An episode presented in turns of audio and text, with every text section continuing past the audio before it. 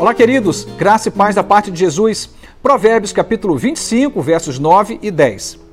Procure resolver sua causa diretamente com seu próximo e não revele o segredo de outra pessoa. Caso contrário, quem o ouvir poderá recriminá-lo e você jamais perderá sua má reputação. Todos nós teremos problemas em nossos relacionamentos, porque somos humanos, cometeremos erros e alguém à nossa frente também fará esse caminho. Em algum momento seremos alvo do erro de alguém. E quando pessoas erram nos seus relacionamentos, é muito interessante o caminho de resolução desse conflito ou a, o contorno desse erro que foi cometido. É muito comum as pessoas procurarem uma terceira, uma quarta pessoa para falar daquilo que incomoda o coração dela em relação, em relação àquela primeira pessoa. E é um erro é muito importante entender o que Salomão está dizendo aqui. Está dizendo, você tem alguma coisa contra alguém?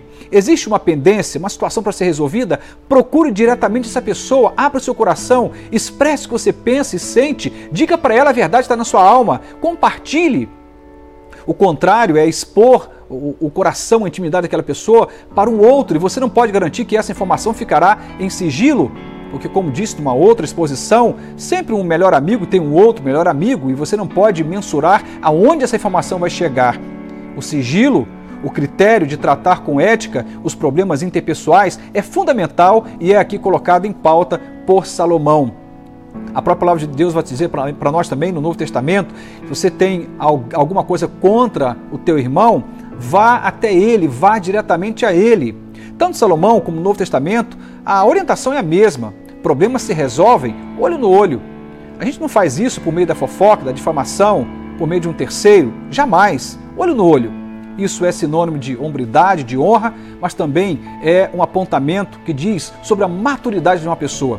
O quanto ela é madura na fé, o quanto ela é madura emocionalmente, vai fazer com que ela entenda esse lugar da ousadia e da coragem, da honestidade e da sinceridade, de diretamente aquele que de algum modo te ofendeu ou errou contra você e resolver aquele problema.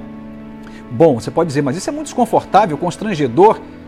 De verdade, é muito constrangedor e até desconfortável, mas muito pior é o que vem na consequência de você fazer o caminho que Salomão está dizendo que temos que evitar, de falar com um terceiro. Ele diz aqui no final: caso contrário, quem o ouvir poderá recriminá-lo e você jamais perderá sua má reputação.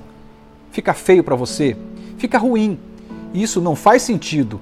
A gente queimar a possibilidade de ter um bom nome por simplesmente ter falado do João para o Joaquim. Fala diretamente com o João, vá diretamente a essa pessoa, expresse para ela o que você sente e na raiz do problema, corrija o problema. Que Deus nos dê ousadia, coragem, equilíbrio, prudência, bom senso, nos dê temperança para resolvermos o problema na sua raiz, sem procurar subterfúgios, atalhos que podem comprometer bastante a sua vida e a vida desse outro. Que Deus nos ajude. Amém.